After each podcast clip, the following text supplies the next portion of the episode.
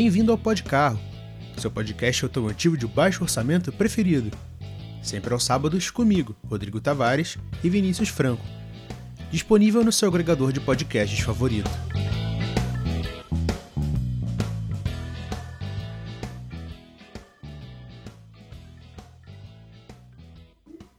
Olá e sejam todos muito bem-vindos ao Podcarro. Eu sou o Rodrigo. Eu sou o Vinícius. E, eu programa... sou o Luiz. Ah, desculpa. Não. Imagina, a gente vai continuar daqui direto, porque o Podcarro é improviso. A gente sempre combina de fazer a introdução, às vezes. É, às vezes acontecem esses atropelos, mas assim, aqui tem velocidade, então atropelo é mais do que normal. Vamos direto ao que interessa, minha gente. Já ouviram pela vinheta, então a gente já sabe que hoje mais uma mesa redonda. E hoje não é uma mesa redonda qualquer, porque aqui a gente tem os dois pilares do automobilismo neste programa. Ninguém mais, ninguém menos do que o mineiro profissional da galera, Vinícius Franco. Bom dia. Maluco, quase 8 horas da noite manda um bom dia, mas dá pra ver que ele tá bem situado aí no tempo e espaço. E do outro lado, literalmente do outro lado do país, se você preferir, a nossa outra ponta comentarista de automobilismo no programa, Luiz Eduardo Santos. Fala, galerinha. Bom, vamos direto ao que interessa. Hoje eu tô aqui recebendo esses dois para falar de um assunto que, se você não tem Twitter, tá perdendo. Aliás, aproveitando o gancho aqui que não foi planejado, se você não segue o Podcarro nas redes sociais, por favor, faça isso agora. A gente está no Twitter, no Instagram, no Facebook, no raio que o parta. Você vai encontrar a gente no arroba Podcarro. E outra, se você está ouvindo a gente pelo YouTube, primeiro, muito obrigado. E segundo, deixa um comentário, deixa um curtir, se inscreva no canal para receber todos os episódios do Podcarro que saírem sempre aos sábados, às 11h30 da manhã. Beleza? Não temos mais nada para falar. Vamos direto ao assunto. Por que, que eu chamei esses dois aqui? Porque, como vocês bem sabem, o calendário automobilístico mundial começou a engatinhar de volta para o normal porque a pandemia, embora alguns estados do Brasil estejam fingindo que nada aconteceu, ela ainda está existindo e o esporte a motor está começando a se equilibrar junto com ela. Então significa que a Fórmula 1 já está voltando a toda, a Fórmula E já está voltando, a Stock Car está rolando. Esse domingo, por exemplo, hoje que está sendo gravado, não teve Fórmula 1, mas teve várias outras categorias acontecendo. Mas a priori vamos falar daquilo que o povo gosta e que está com sério risco de não passar mais na Globo, Fórmula 1. Então eu vou passar a bola aqui para os nossos comentaristas e seja o que Deus quiser. Vocês têm só uma hora, por favor, não passem disso. Vai ser difícil. É, mas infelizmente a gente tem que seguir aí o, o, o regulamento. O protocolo, como bem lembrou aí o, o, nosso Lobo Maluco por Volvos, porque editar isso é um saco. Eu amo esse programa, mas editar não dá. Vamos lá, Luiz. O que, que você conta pra gente hoje de novidade? Eu vamos trazer aqui, tanto eu quanto o Vinícius, um pouquinho sobre a Fórmula 1, principalmente o que está acontecendo dentro desse, é, desse universo nessas primeiras corridas, mais precisamente 11 corridas, tentar falar um pouquinho sobre as decepções, as alegrias, as superações e tudo que está se correndo tanto nesse ano pra, quanto para o ano que vem. Eu acho que vai ser bem interessante a gente delimitar algum, alguns fatores aqui. E é isso. E então passo por Vinícius para ele falar um pouquinho sobre. E até preferia que ele começasse, eu, porque eu gosto de ser o cara que vem dando contraponto ou fazendo uma crítica. Beleza. É... Aproveitando que a gente está na temporada mais maluca da história da Fórmula 1, vamos começar falando aí da próxima corrida. Então, nossa 12 segunda etapa que é num circuito estreante, Portimão, que eu particularmente acho sensacional. Queria ver as suas impressões do circuito e as suas expectativas também para essa estreia do novo GP de Portugal, Luiz. Eu acho que vai ser uma baita de uma corrida, especialmente porque é uma pista muito rápida, com muita variação de elevação. Exatamente isso. Podemos ter aí algumas surpresas, que tem carros no grid que não, não têm ido bem nas últimas etapas, nas pistas mais travadas, mas, por exemplo, a Renault é um carro que rende mais nesse tipo de circuito. O que, que você acha? Muito downforce da Renault. Acredito que também a Red Bull vai vir muito forte nessa semana. É, até porque o carro ele é menor, o carro ele tem um, um outro pensamento, ele é um carro mais de, de curva. Ele, ele, a, Red Bull sempre pensa em ganhar nas partes que são mais é, complicadas do GP, né? as curvas, as frenagens, o pit stop.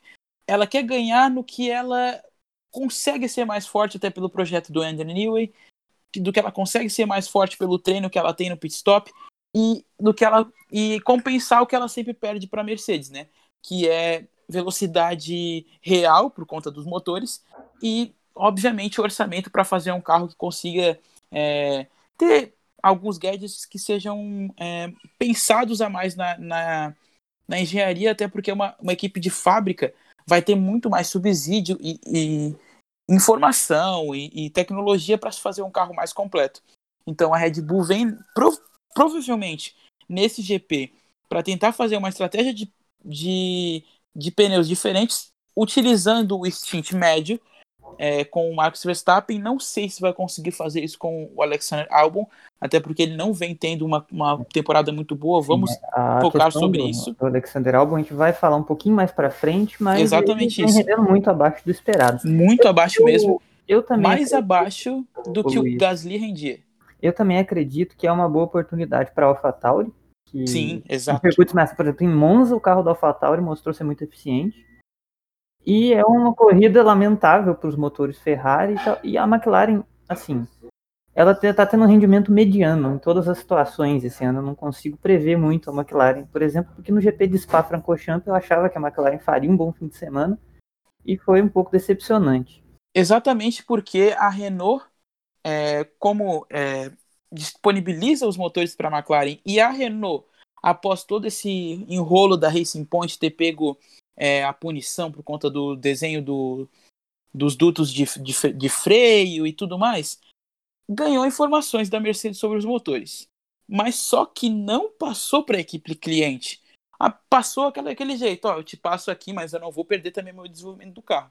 Então a Renault, nas retas, principalmente nessa reta a, da, da, da, da linha de chegada, em, em, Portugal vai ser muito forte, vai ser ali, vai, eu, eu tô pensando que a Renault pode ser tanto a primeira, é, cara, eu acho que não vai ficar abaixo da segunda na, né, no, no, no quesito de desse setor da esse último setor da pista. Portimão tem tudo para ser legal também porque é uma pista de, de um pensamento mais antigo da Fórmula 1, né? Não tem tanta área de escape, não tem tanta coisa como hoje em dia, como tem, vamos dizer, Paul Ricard, que é uma pista que você pode errar em Paul Ricard onde você quiser, que você vai voltar de qualquer é forma. Alto, né? É, eu, eu não sei nem, eu acho que é porque a, a pista é francesa e o Grosjean tem uma, uma arquibancada lá que os caras botaram área de escape até umas horas, porque ele pode errar, ele pode bater, ele pode girar, ele pode perder o ponto de frenagem que vai continuar, é só asfalto. O legal e de aí, Portimão, cara, é, é... fica complicado. Só, só para para fins de comparação, Portimão, ele tem. É engraçado, né? Você olha a vista aérea, ele tem muita área de escape, mas é tudo caixa de areia. Exatamente então, isso. É baixíssima tolerância a erro. Não é a área de escape, né? É tipo assim, não é saiu é daqui é só pro carro não. Só pra te não se matar. Exatamente. É só pra não ir no brita, né? É, a famosa brita. Pura brita. Então, então por isso. É, é um, um circuito muito interessante, me lembra os, os bons, bons circuitos antigos, né? Até o próprio circuito de Imola, que também está no calendário, depois das últimas mudanças, que era um circuito muito perigoso, muito rápido também, é uma etapa interessante. Então, aproveitando para puxar o gancho e falar dos circuitos que a gente tem aí vindo em diante, que são diferentes dos últimos anos. Falando um pouco aí do circuito do Algarve, em Portimão. Bom, o Autódromo de Imola é um circuito extremamente rápido. E depois dele tem um dos que eu tô mais ansioso para assistir. Cara, Istambul. Verdade, a volta de Istambul. O GP da Turquia sempre foi bom. Eu não lembro de uma corrida ruim naquele GP. Eu tô achando o calendário desse ano melhor do que o calendário inteiro da Fórmula 1. Se Concordo. conseguissem botar é, Interlagos nesse calendário, para mim podia ser esse, não precisava ter outro. Tá? Exatamente. Eu é o melhor que... calendário dos últimos 20 anos da Fórmula 1. Sim. É, eu não vou usar a mesma frase de alguns blogueiros blogueiras aí Brasil afora dizendo que há males que vem para bem quando o assunto é pandemia, mas uma coisa tem que ser dita. Este é o calendário de Fórmula 1 mais maneiro de todos os tempos, porque tá desencavando pistas que a gente nem lembrava que existiam e tá esquentando a disputa de uma forma que nunca se tinha visto nessa era moderna, pelo menos no meu conhecimento. Se não tivesse esse calendário, Rodrigo, a Mercedes já estaria assim, a três corridas de ser campeã. Sim. Ela vai verdade. ser campeã, ela vai ser campeã, todo mundo sabe disso. Mas se não tivesse esse calendário, ela já teria. Olha só, a gente teve é, Monza, que foi uma corrida incrível, com o Pierre Gasly ganhando, mas é do calendário. Só que depois a gente teve Mugello, e aí já mudou tudo em Mugello. Caixa de brita e, e o Pierre Gasly, que ganhou a corrida, É. já saiu dela. E aí o depois gente interessante teve- de, de Mugello é que é circuito de moto. Na maior parte das vezes que tem um Sim, evento sim. grande lá é moto. É um circuito extremamente estreito, com aceleração lateral absurda. Inclusive, acho que a Ferrari deveria ter pensado duas vezes e talvez ter contratado o Valentino Rossi para essa corrida, mas beleza. Mas tudo bem, são opiniões à parte, né?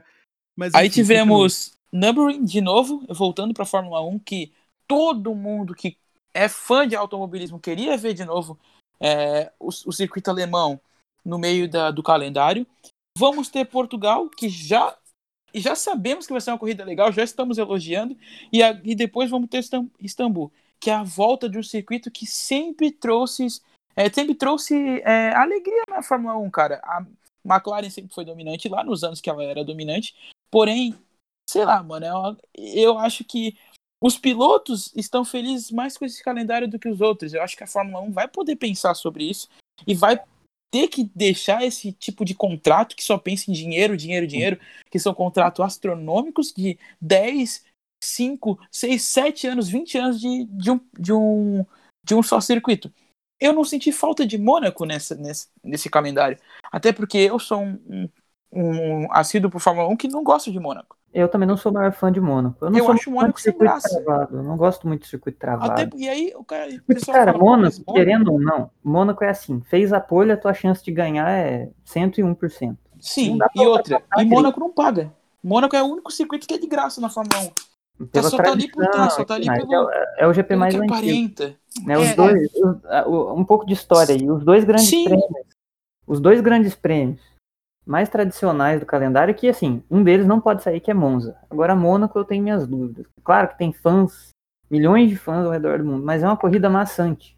Só que É eu acho que, que o circuito do Brasil é mais importante do que, que, que Mônaco. Assim, na, na história da certeza. Fórmula 1. Não, não tem. eu- inclusive, eu assino embaixo no que Vinícius falou, porque Mônaco tá ali por uma questão tradicionalista, porque do ponto de vista técnico de pista, de, de, de desafio ao, a, a máquina piloto, eu acho que Mônaco já tá defasado e tá há muito tempo defasado.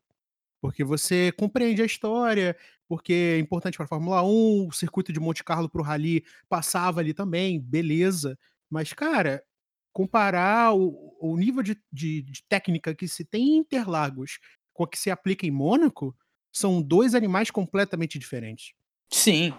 Até porque são circuitos muito diferentes, em terrenos muito diferentes. Um circuito é urbano, o outro é um circuito fechado. Porém, Não sei se dá pra comparar. Mas Eu faço- Em questão de evento, a nível de evento, são É, mas é o que eu quis Sim. falar é, tipo assim, a nível de evento, não do que ocorre sim. dentro da pista, sabe? beleza. Eu queria só fazer um adendo aqui, porque eu acho que, inclusive, até, até- estava até eu falando com a nossa outra ponta comentarista aqui, que é o responsável pela Pod Carro Mesquita, o querido Maurício Campelo, que eu acho que se tem uma coisa que a Fórmula 1 deveria aprender com a Fórmula E, isso é opinião minha, vocês têm todo o direito de discordar, afinal de contas o programa está aqui para isso, é que a Fórmula 1, apesar da falta de técnica existente em circuitos de rua, deveria ter mais circuitos de rua. Eu acho que sim, tá? Porque o circuito de rua ele, ele coloca em cima dos pilotos uma dificuldade que a gente tá tendo na Fórmula 1 só quando vem chuva ou quando vem esses circuitos que tem caixa de brita, sabe? Só que assim, a diferença é você vai ter um circuito de rua ou você vai ter um circuito de Mônaco, né? Monte Carlo, você vai ter isso ali. Porque assim, já é conhecido, tem todo aquele gado, tem toda aquela aquela áurea, nossa senhora, você passa por dentro do, do, do túnel e tem o pessoal ali curtindo nos seus, Iate. seus apartamentos, nos seus iates. Só que assim, em dificuldade, dificuldade, dificuldade, ninguém nem mais bate em Mônaco, cara. É. Pô, É antes, pelo menos, o pessoal Vini- dava no muro em Mônaco. O Senna É. deu no muro no, em Mônaco. Agora, Antes, pelo menos, isso acontecia. agora para bater no muro tem aquela curva da super estreita que passa de um lado pro outro em Baco. Tem uma esquina no meio. Isso. Sim, que o Leclerc adora parar Castelo, ali. né, pô? Sorry guys, I'm stupid. Bom, galera, é, então para terminar um pouco a nossa discussão sobre os, os circuitos Pistas. ano, a gente pode citar aí o GP do Sakir lá no Bahrein, que vai ser a volta mais curta da história da Fórmula 1. Sério? É, a Sim, a volta última foi feita no, no antigo GP de, da França, pelo Nick Lauda. Não sei se é França. GP do Dijon, né? Se eu não me engano. Sim, de Joana França. Então, É isso, mas é- foi feita em menos de um minuto. É a única da história da Fórmula 1 e foi pelo Nick Lauda, se eu não me engano. Nossa, ela tem uma mostarda tão boa. Sério, me deu uma fome ridícula agora. Mas espera aí, é, o que, que o Vinícius estava falando antes eu não escutei? É o seguinte, a gente vai ter dois GPs no Bahrein. E a, e a segunda corrida vai ser uma versão alterada do, do circuito, em vez de ser duas vezes no mesmo circuito, como a gente teve em, no Red Bull Ring, lá na Áustria, né? Em Spielberg. E esse segundo circuito, ele corta uma seção mais lenta, né? Então o segundo setor é quase que um- uma reta, uma curva para direita e mais uma reta grande. E aí continua o traçado original. Então isso reduz muito o tempo de volta, né? Vai ali de 1, 1,20, 1,18 para menos de um minuto. O especulado, né? É, os vídeos que, que eu vi e todas as conversas que eu vi na internet especulam uma volta em torno de 58 segundos para pole position. Exatamente isso. Então é. O que a gente vai ter de mais diferente mesmo é isso. A gente vai ter Istambul, tem Portimão, vai ter Imola, mas Imola já é um autódromo conhecido, não vamos entrar no mérito. Istambul tivemos vários GPs. E a grande diferença aí, o mais diferente vai ser esse circuito modificado lá no Bahrein. Depois a gente tem Abu Dhabi. E, e aí acaba essa parte que a gente discute os circuitos. Então vamos falar um pouco dos, das especulações dos pilotos ano que vem. O que que vocês acham? Pode ser?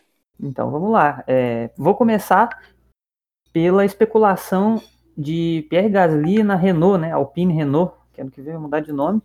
E também do fato do Nico Hulkenberg ter impressionado a direção da Red Bull Racing. Tem gente falando em Nico Hulkenberg na RBR ano que vem. E aí, galera? Cara, eu acredito que pode ser que venha se concretizar.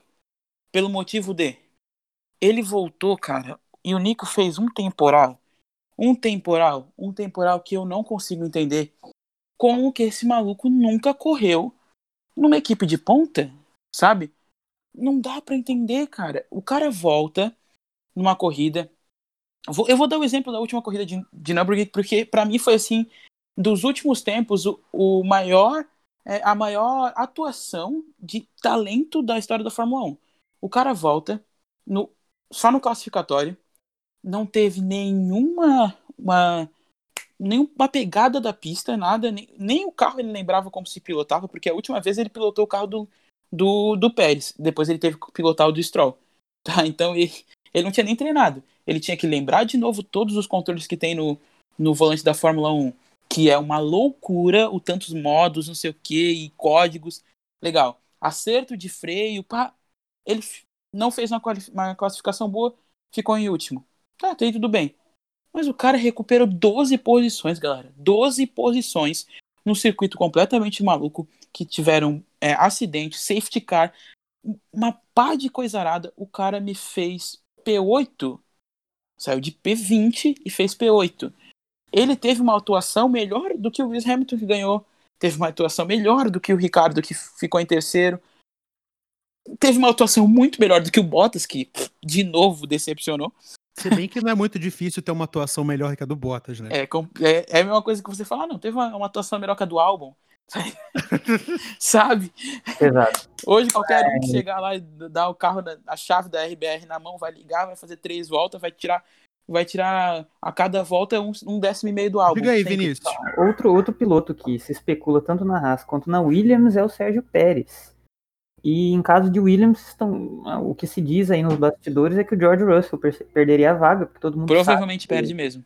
que Nicolas Latifi tá ali porque ele é, é um piloto quase pagante, igual o que se falava do Lance Stroll, que tem apresentado um desempenho digno, sim, não é um mau piloto, mas o Latifi ele tem resultados pífios. Né? Só em dois GPs esse ano ele conseguiu ficar próximo do Russell na qualificação, apesar de ter terminado algumas corridas na frente, ou por erro de estratégia ou por quebra do Russell, porque a última corrida, por exemplo, lá em Nürburgring, o Kimi Raikkonen fez ele voar mas ele não perde a vaga na Williams enquanto tiver dinheiro entrando, isso é fato. Mesmo a Williams tendo sido comprada, não é pouco dinheiro. Sobre E a Haas, basicamente pelo rolê, né? É, agora sobre a Olha, Haas. mas assim, ô, ô Vini, só desculpa te Ah. cortar. Eu não acho que é tão difícil o Russell sair da, da Williams, não, tá? Eu não acho que é difícil. Mas Mesmo ele iria que pra a- onde? Cara, é capaz dele ficar sem carro, velho, entende? É capaz dele ficar no ano sabático igual do Ocon, de ficar infelizmente sem carro. Por quê? Porque a, a Red Bull, mesmo se tirar o, o, o álbum do carro, dizem que ela não quer deixar ele sem, sem é, algum, algum posto na Fórmula 1, nem que ele bote na Haas pra ele fazer alguma coisa lá, tá? Que não querem fazer isso. É mais difícil é, o Huckenberg entrar do que o, o álbum sair da Fórmula 1 e muito mais fácil o Russell sair de tudo isso aí e ficar na- lá como piloto reserva da Mercedes, tá? Porque é, dinheiro, rapaziada. Sabe? Na Williams é preciso de dinheiro e o Sérgio Pérez tem dinheiro para dar. O Sérgio Pérez vai ficar sem lugar para ficar. E a Ferrari quer colocar os seus pilotos é, da academia na Fórmula 1 ano que vem. Então, cara, sei lá, eu acho que é bem fácil o Russell ficar sem carro. Diga lá, Vinícius. Tem mais um detalhe que é o seguinte: a Mercedes recusou a renovação do Hamilton. Hum, E um caminhão de dinheiro a Mercedes falou: Não, não vou te pagar isso que você tá pedindo, e a situação se arrasta. Tem Ixi. alguns dias aí. olha, a olha a fofoca, galera. É. E aí começaram a falar em Verstappen na Mercedes, em Russell na Mercedes. O Olha, Tá com o contrato renovado, isso não é notícia nova, mas o Hamilton não tá confirmado pro ano que vem, então a gente pode ter uma bagunça aí.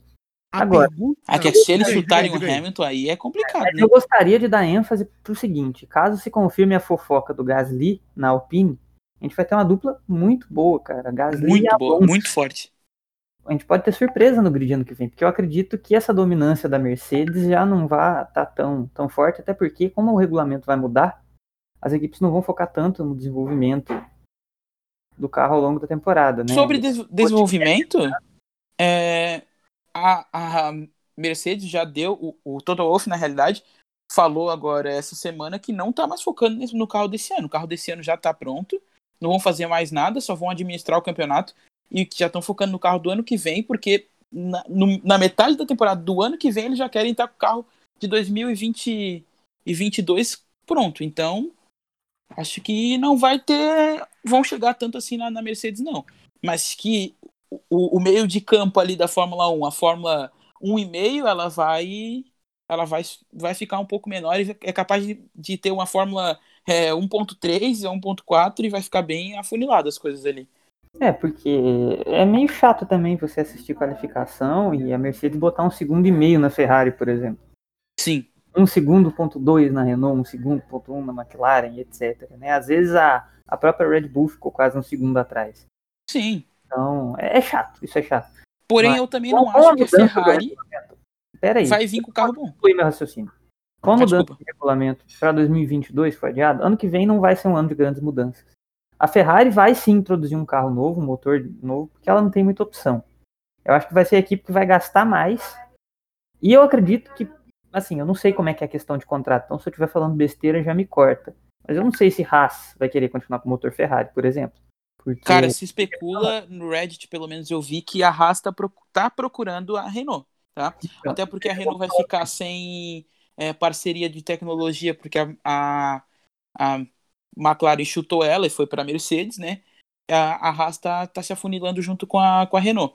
Não se sabe se vai ser a- o mesmo o mesmo modelo de, de, de- negócio que a, a Haas tem com a Ferrari de comprar as peças, ou se vai ser assim, pega o meu motor e te vira, tá? Mas é possível que a gente tenha uma Haas Renault e não mais Haas Ferrari.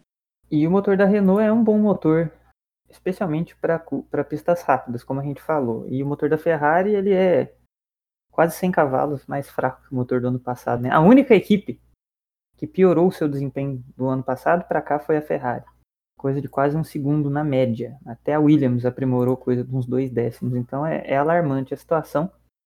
Mas eu acredito que a Ferrari melhora um pouco ano que vem. Não que ela vá voltar às cabeças do grid. Eu acho até impossível mas eu falo como ferrarista, né? Quem escuta o programa sabe, mas eu acho extremamente difícil, improvável que a Ferrari volte a ter um desempenho de Ferrari ano que vem. Mas talvez melhore. E tem, tem, tem essa questão também da troca de pilotos. O Carlos Sainz pode ter uma motivação a mais, é que esse ano ele não está tendo um bom desempenho de forma geral. Tá é triste, né? Porque o Sainz é um baita de piloto. É um baita piloto. Para mim, o ano, o ano passado, para mim, ele foi o grande destaque da temporada. É, até nós falamos sobre isso é. no Bronzina de Ouro, né? Que para mim ele também foi o destaque. Para mim ele foi o melhor piloto do resto. Mas ele não vem fazendo uma temporada tão boa. Né? Em Sochi ele fez uma lambança, não entendi nada daquilo. Mas acontece. O cara full, full throttle numa, num poste. O cara viu o poste, não vou acelerar.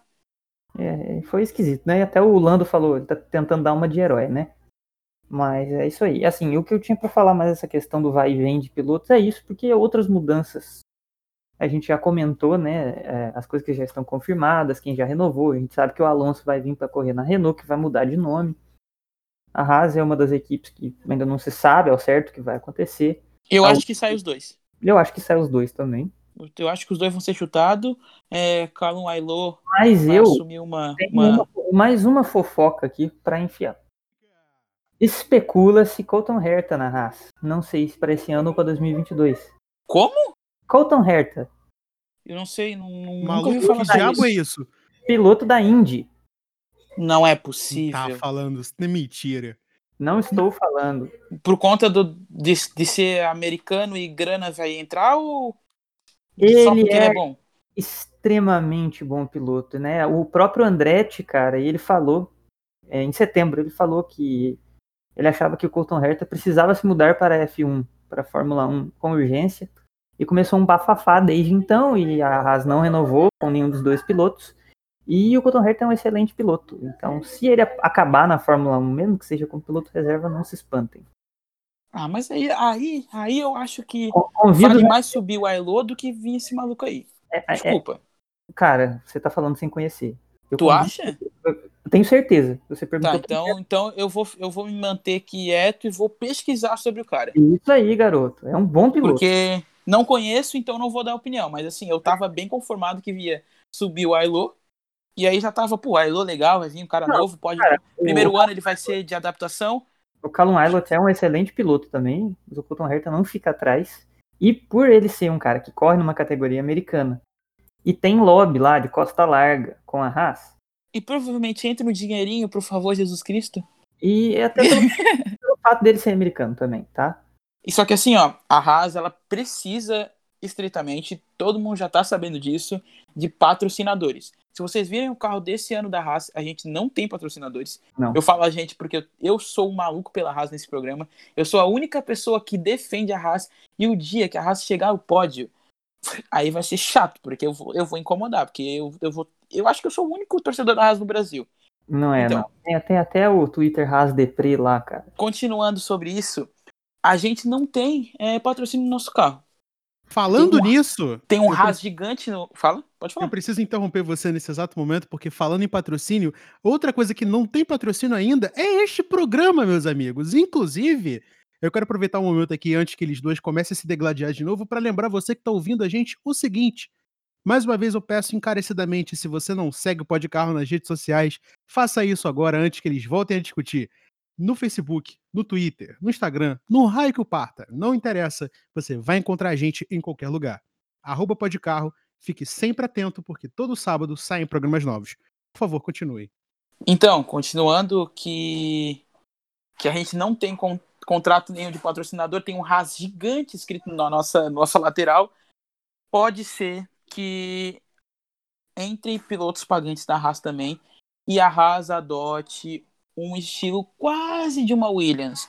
Porém, o Gene Haas não é um cara que gosta desse tipo de coisa de piloto é. pagante, porque ele tem uma, uma, uma história na, na NASCAR e lá a Haas pelo menos é competitiva. Já foi campe... já foi muito assim de poder ser uma equipe campeã, já ganhou muita coisa lá, mas hoje ela é competitiva. E o Gene Haas não é um cara que gosta desse tipo de coisa assim, ah, pagou e anda no meu carro não. Ele quer resultado. Porque nos primeiros anos, o, o, o, Grosjean dava resultado na Haas. O Esteban Gutierrez não conseguiu dar, aí entrou o Magnussen, deu alguns resultados, a, a equipe foi muito bem em 2018. Tava satisfeito com eles em 2018, eles fizeram algumas besteiras tal. 2019 nem foi tão ruim, o carro era um completo lixo. E eles, para mim, eles não foram tão, tão mal assim. Tá? É, só que aconteceu que 2020 para mim eles estão eles estão muito piores do que ano passado. O carro é ruim ainda, mas assim, cara, dava para tirar um pouquinho mais disso ali, tá? Dava para conseguir ter um pouco mais de ritmo, principalmente em corridas que pô, é, tiveram corridas que a gente teve estratégia de pneus legais, tiveram corridas que a gente não largou tão atrás e a gente era ultrapassado por todo mundo como se fosse nada. E aí o, o Grosjean, que Mas um pouco é um piloto. cara. Oi? Eu não sei se é tanto culpa do carro, porque assim, tiveram vezes que o Grosjean foi muito antidesportivo e jogou o carro em cima dos caras e tudo mais. E aí teve que abrir por conta de bandeira é, preta e branca, velho. Eu então, digo tipo... do carro ser ultrapassado feito nada. Um pouco é. de motor fraco também. É, então é claro, né?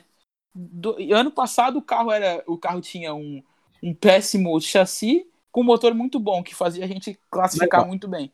Esse Tem... ano é um carro com, com um chassi melhor, um pouco mais de downforce, um, pouco, um carro mais equilibrado, que sobre, tem um motor horrível. Sobre essa questão da Haas, então, só para a gente fechar essa parte de Sim, claro. das equipes, tem duas coisas importantes a serem faladas. Primeiro, não é vantajoso para o Haas correr com um piloto pagante e ficar passando vergonha mais um ano.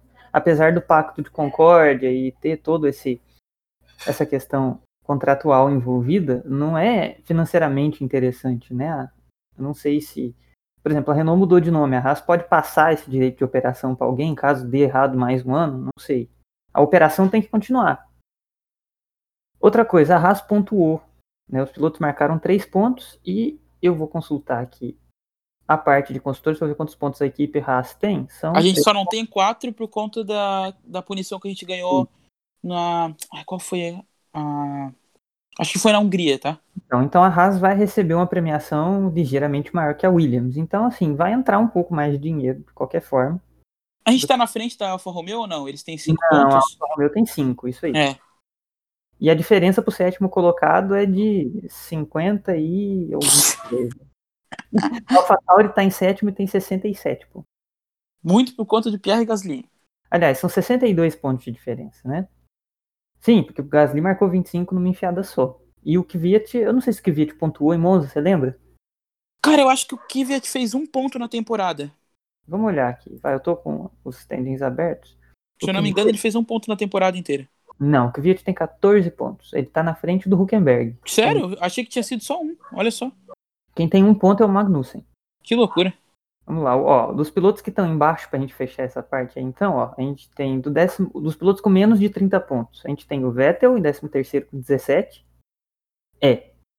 O Kvyat com 14, o Huckenberg com 10, aí tem Giovinazzi com 3, Raikkonen e Grosjean com 2, Magnussen 1 e os dois pilotos da Williams com 0 ponto cada. Então, Nossa. É esse é o paradigma da temporada 2020 da Fórmula 1. Eu acredito que o ano que vem, dando tudo certo, o calendário volta àquela monotonia de sempre. E acho que para encerrar então essa nossa discussão, eu ouvi, não sei se é verdade, eu ouvi, foi comentado comigo, da possibilidade de a gente ter dois GPs no Brasil, um em Deodoro e um em Interlagos. Até por questão de dinheiro. Deodoro? E por quê? Quem comprou os direitos de transmissão da Fórmula 1 no Brasil é o mesmo grupo que administra lá a construção do Rio Parque. Alguém ouviu mais alguma coisa a respeito disso? Eu tô jogando o um assunto na mesa. Cara, não ouvi. Olha, amigo, eu... mas é interessante. Eu, como. Vamos lá, eu, enquanto carioca profissional, eu sou obrigado a me manifestar nesse momento, porque é o seguinte: o consórcio Rio Motor Park, como já foi lembrado, inclusive, em outro programa, uhum. Exatamente. O já foi lembrado aqui, inclusive, em outro programa, se eu não me engano, pelo Maurício, é que este é o contrato mais escabroso da história do automobilismo nacional, porque, primeiro, desde o início, quando se aventava a ideia do, do autódromo, já, já se sabia que isso era um palco eleitoreiro do senhor excelentíssimo presidente da República, não vale outros comentários. Então a gente já sabia que isso aí já era um tanto Sim. esquisito. Começou uma pressão por meio do mesmo e de lideranças pró-autódromo dentro do Rio de Janeiro, que a princípio não iam fazer o autódromo em Deodoro e sim em outro local cuja localização não foi discriminada. Inclusive, hoje existe um debate sobre isso, para que esse autódromo não seja feito em Deodoro, para que haja preservação da vida e da, da, da, vida animal e da flora e de tudo mais que tem ali. Afinal de contas, é um terreno da União, então isso é negociável. E outra, eu duvido muito que o exército tenha terminado de tirar todas as minas terrestres que eles jogaram ali. Ponto. Então, eu acho que essa história está terrivelmente mal contada e pode entrar para os anais dos projetos fracassados do estado do Rio de Janeiro. Perfeito. Então eu joguei o assunto porque eu ouvi comentários e eu não fazia a menor ideia se procedia qualquer rumor sobre isso, mas fato é que esse mesmo pessoal controla os direitos de transmissão da Fórmula 1 aqui no país por ano que vem. Vamos ver o que, que acontece. Eu acho completamente descabido isso, se for uma coisa, uma possibilidade real, mas eu não poderia deixar de citar aqui. Então, para quem está ouvindo, Inclusive- que fique bem claro que isso é meramente discussão de um rumor, beleza? A gente não está aqui para propagar desinformação, Exatamente, até porque a gente tem um programa específico para isso. que é o desinforma. Exatamente. Porém, é, me cabe outro comentário que, inclusive, que já foi tema de outro programa, mas eu vou trazer de novo, porque é uma dúvida que assola a cabeça do brasileiro médio, ou do acebolado médio, como eu gosto de chamar, que é o seguinte. Para onde vocês dois acham que a Fórmula 1 vai se mudar, se não para a Rede Globo de televisão? Eu Bom. acho que vai é, ter um pouquinho aí e vão vender pra, pra Dazon, tá? Eu acho que se for, assim, é muito provavelmente, vai ter na TV fechada também. Eu apostaria em ESPN, né? Esses canais da, da Disney aí. Puta, mas aí vai ser foda, porque daí vender pra ESPN, depois que Everaldo Marques saiu de lá, aí vai ser um Exato. soco na minha nossa. cara. Eu não sei Senhora. se existe possibilidade de, de revenda desses direitos, né? Da Globo comprar de quem detém eles. Ah, provavelmente vai ter, mas assim, vai ser assim, Porque- GP do Brasil, é, A Mônaco, A Globo, ela abdicou de deter os direitos. Entendeu? Ela não ia transmitir se não tivesse possibilidade de ela comprar esses direitos a um custo mais baixo de alguém.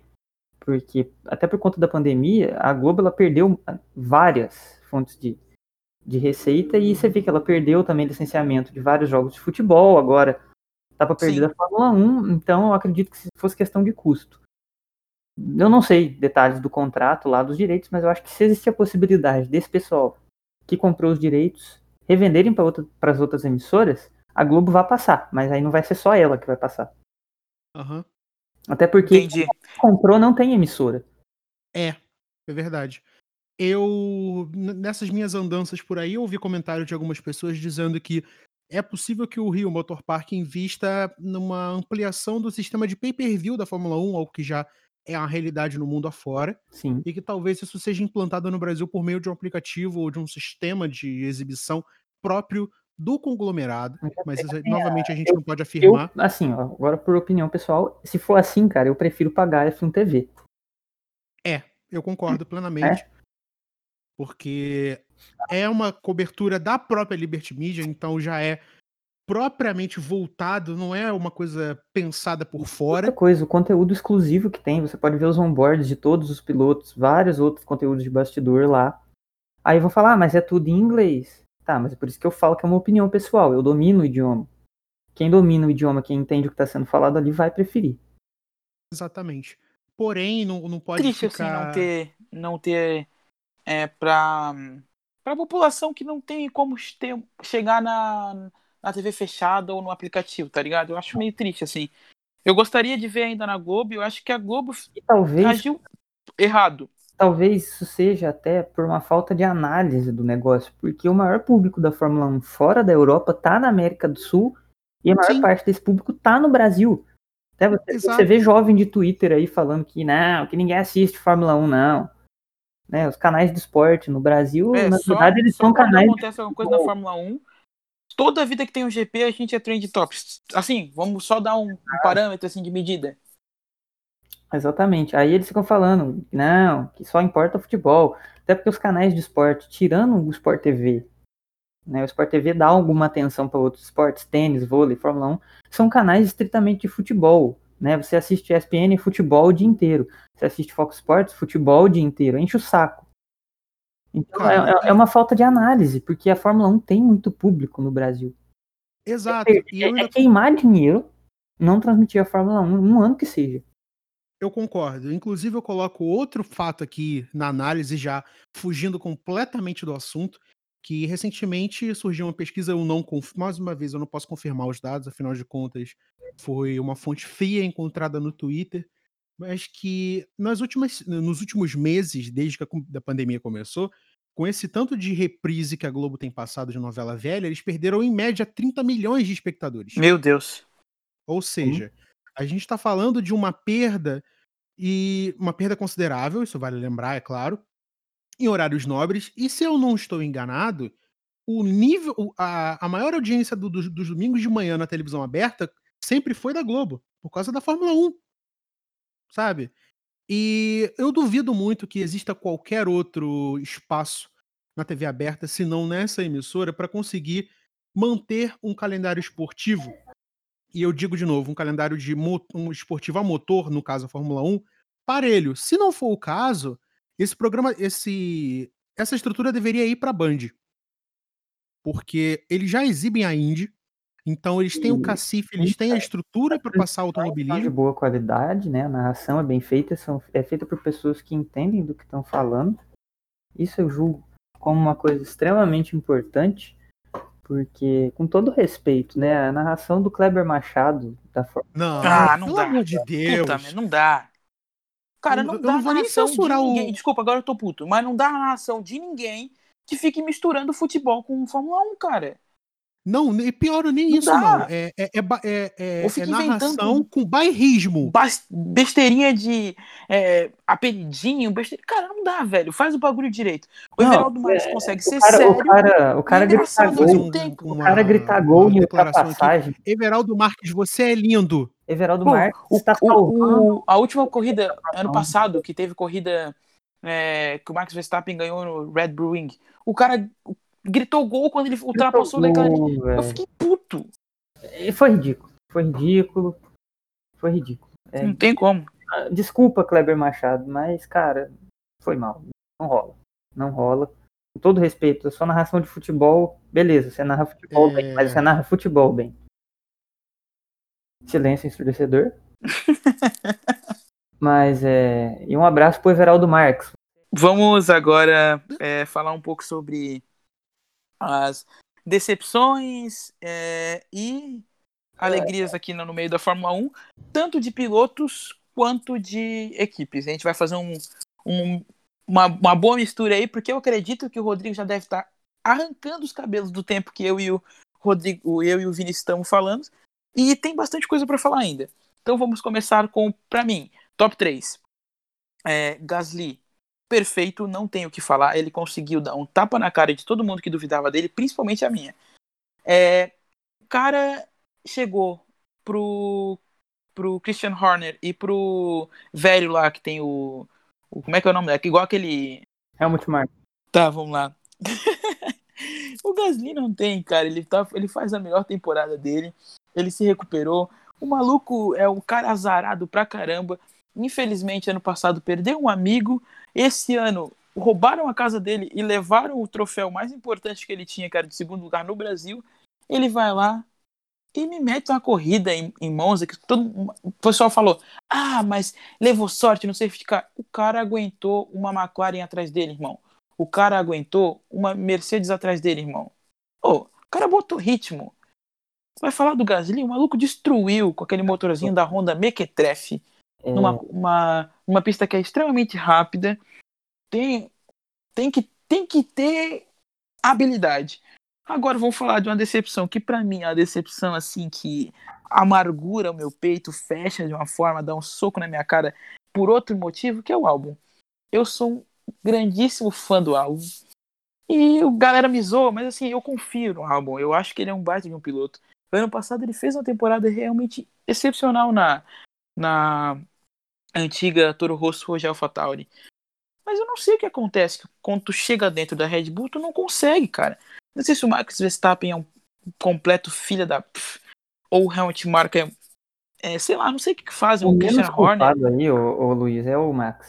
Eu não sei o que acontece, eu não sei se o carro é feito pra ele, eu não sei se o carro não, não tem Eu como se vou- adaptar aos outros. Eu vou nessa corrente aí. É, tá? não sei se é, é a mesma coisa que é. acontecia com o Rubinho em 2009, que eu acho que é um piloto muito melhor que o Jason Button, mas não se adaptou ao carro da, da Brown GP na época, que Não, tiveram que.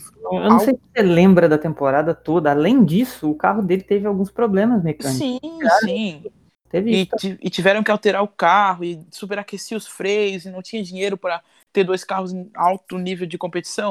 Eu não sei se é isso que acontece ali, que o carro é só pro Max Verstappen, mas assim, Mas é, só pra gente fechar esse parêntese, você tem uma, a questão da Brown GP ser uma equipe inglesa, o Ross Brown e o Jenson Button serem compatriotas, é, é um pouco de política também.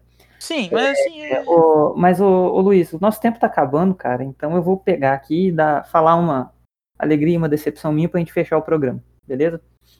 Que a gente acabou se empolgando. Já- e o Kivet, e o, só rapidinho, o Kivet pra mim é apático e vai cair pro Tsunoda.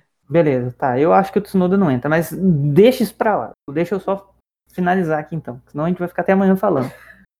Cara, eu sou um grande adepto da união sinistra Russell no Q2 toda corrida, essa é a minha alegria. E a minha grande decepção não podia deixar de ser a Ferrari, né? Enfim.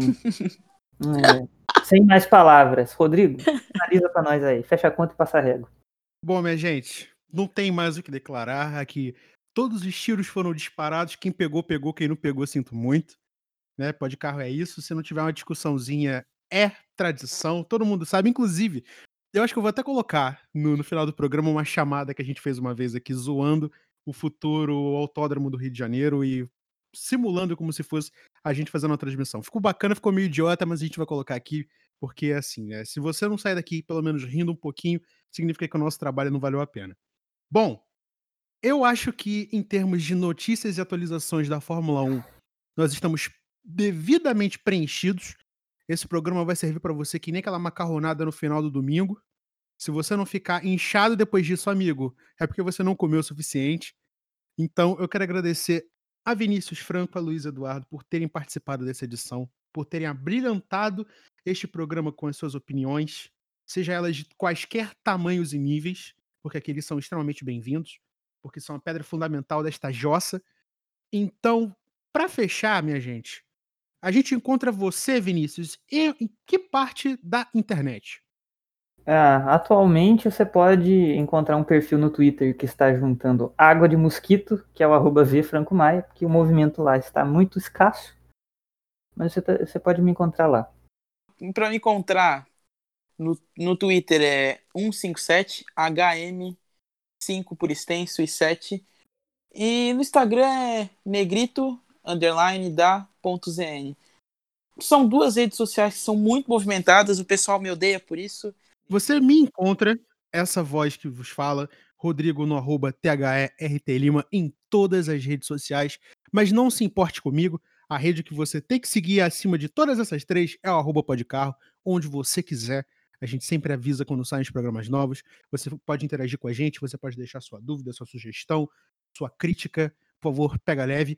E é isso. Muito obrigado a você que ouviu a gente até aqui. Um forte abraço e até a próxima. Tchau, tchau. Domingo é dia de Fórmula 1 e porradaria no Pod Carro. Acompanhe de pertinho o Grande Prêmio do Brasil de Fórmula 1, diretamente do Circuito Internacional Leonel Brizola, no Rio de Janeiro. Com transmissão ao vivo em rádio AM e também por telepatia. Fórmula 1 no Pod Carro. Aqui é discussão.